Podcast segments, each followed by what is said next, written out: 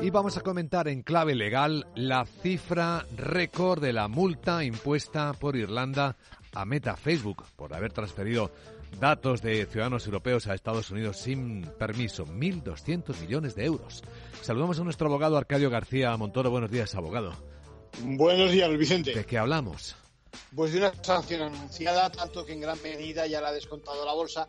Y la causa ya sabemos, es la libertad con que, por razones de seguridad, los servicios de información de Estados Unidos acceden a los datos contenidos en Meta, algo que no es de recibo bajo la normativa europea.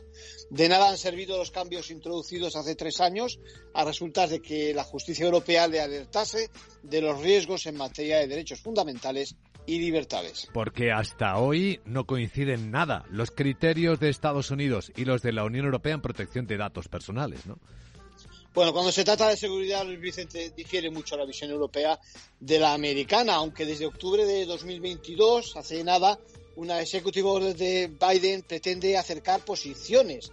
Es un esfuerzo por llegar a un acuerdo y, bueno, establece garantías según diferentes niveles de seguridad que pretenden restaurar la confianza que debiera existir en el comercio entre ambos lados del Atlántico. A pesar de esto, a fecha de hoy, Meta cede frente a las peticiones de transferencia de datos de Estados Unidos. Por eso va a recurrir la, decisión. En conclusión.